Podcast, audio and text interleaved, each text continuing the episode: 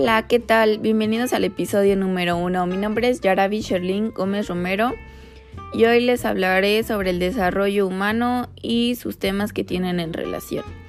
Mm, bueno, primero que nada les hablaré sobre el concepto de desarrollo. Dice que es un desenvolvimiento a nivel físico, químico y biológico, que es entendido en sentido solo metafórico al referirse a la configuración de estructuras mentales, socioculturales, éticas y otras de nivel superior. aquí tenemos que también el concepto de madurez en biología se dice que es un organismo, está maduro cuando ha completado su desarrollo. Sin embargo, en el ámbito de la psicología y la educación, estar o ser maduro suele significar todo proceso o conducta acorde con la edad del sujeto que está siendo analizado. Aquí también tenemos que el desarrollo físico, que algunos especialistas se enfocan en el desarrollo físico.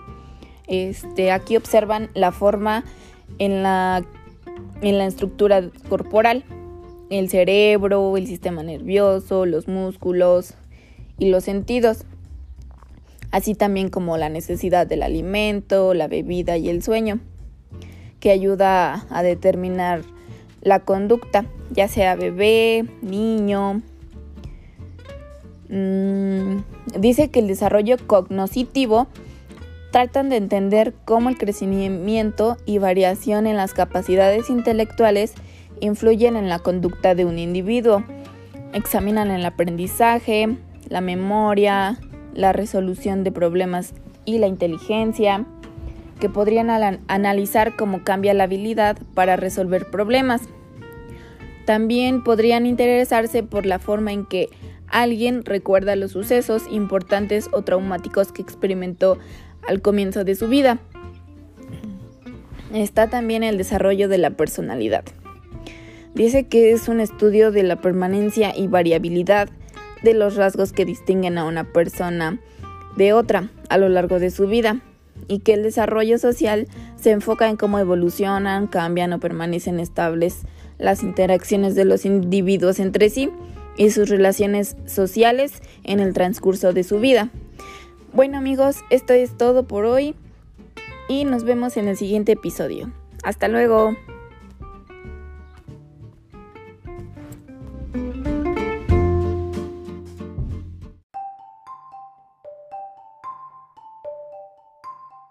Hola amigos, ¿qué tal? Estamos en el episodio número 2 aquí en Estudiando con Yarabi Sherlyn Gómez Romero.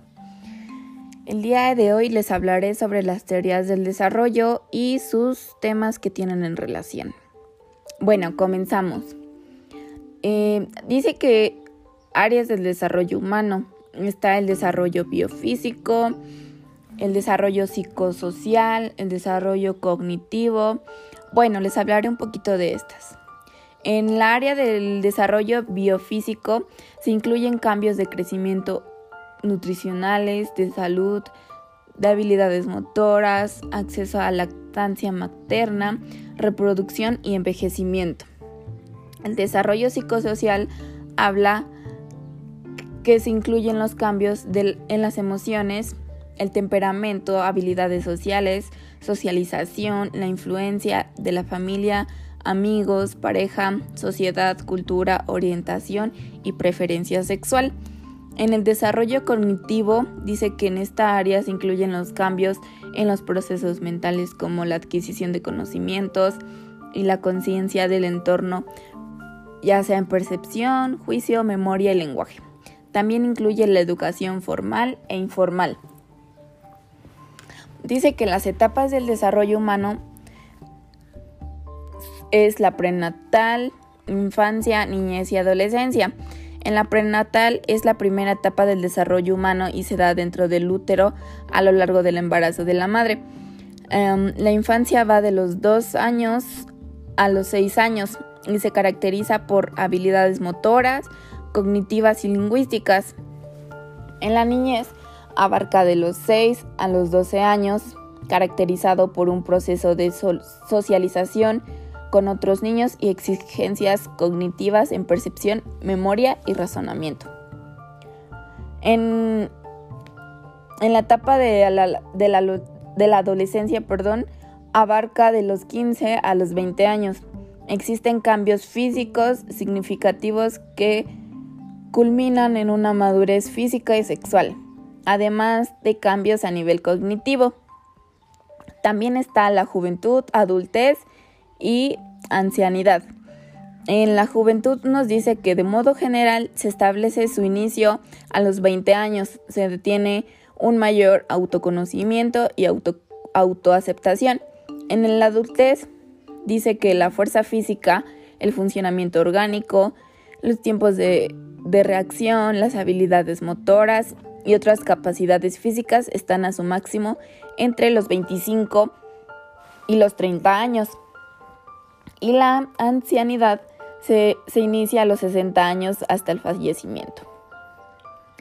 Dice que el índice del desarrollo humano tiene como fin medir la calidad de vida de los humanos en el medio en que se rodean. Cuando se calcula el índice de desarrollo humano, se toma en cuenta la esperanza de vida desde el momento del nacimiento, la educación que posee, la, población adulta y los alcances materiales que pueden alcanzar usando como referencia las cifras del PBI, Producto Bruto Interno.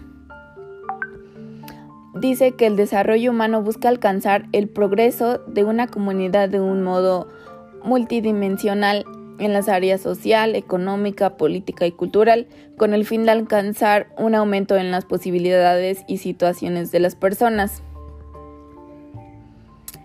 Bueno, em, la investigación en el, en el desarrollo del humano. Aquí dice que tiene como objetivo definir las características de los diferentes tipos de estudios, longitudinales, secuenciales, transversales para identificar su aplicación en el estudio del desarrollo humano, utilizando los formatos y herramientas aplicables. Mm, el marco teórico y metodológico en el desarrollo humano. Dice que es una necesidad social que existen métodos, categorías e instrumentos que permitan entender e intervenir en la realidad desde la perspectiva del desarrollo humano para poder entender y avanzar en su construcción. Están los métodos de investigación en el desarrollo humano, estudios longitudinales y estudios transversales. El enfoque cuantitativo es secuencial y probatorio. Cada etapa, precede a la siguiente y no podemos brincar o eludir pasos el orden es riguroso, aunque desde luego podemos redefinir alguna fase.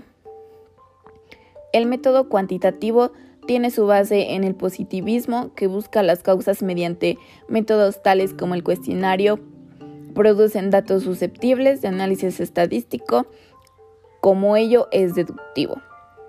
La, investigación cualitativa dice que se interesa por captar la realidad social a través de los ojos, de la gente que está siendo estudiada, es decir, a partir de la percepción que tiene el sujeto de su propio contexto. El enfoque cualitativo mm, no parte de, de supuestos derivados teóricamente, sino que busca conceptualizar sobre la realidad con base en los conocimientos, las actividades y los valores que guían el comportamiento de las personas estudiadas. Mm, también está el, objetivismo. Es el estudio de la realidad sin que intervengan los juicios del valor, creencias o ideas. Y también está el subjetivismo. Es la actitud frente a, un, a una situación en la que se considera que las ideas y creencias y emociones culturales de un grupo o personales influyen de algún modo sobre la investigación. Bueno amigos, eso sería todo por el día de hoy en el episodio número 2, Estudiando con Yarabi. Nos vemos.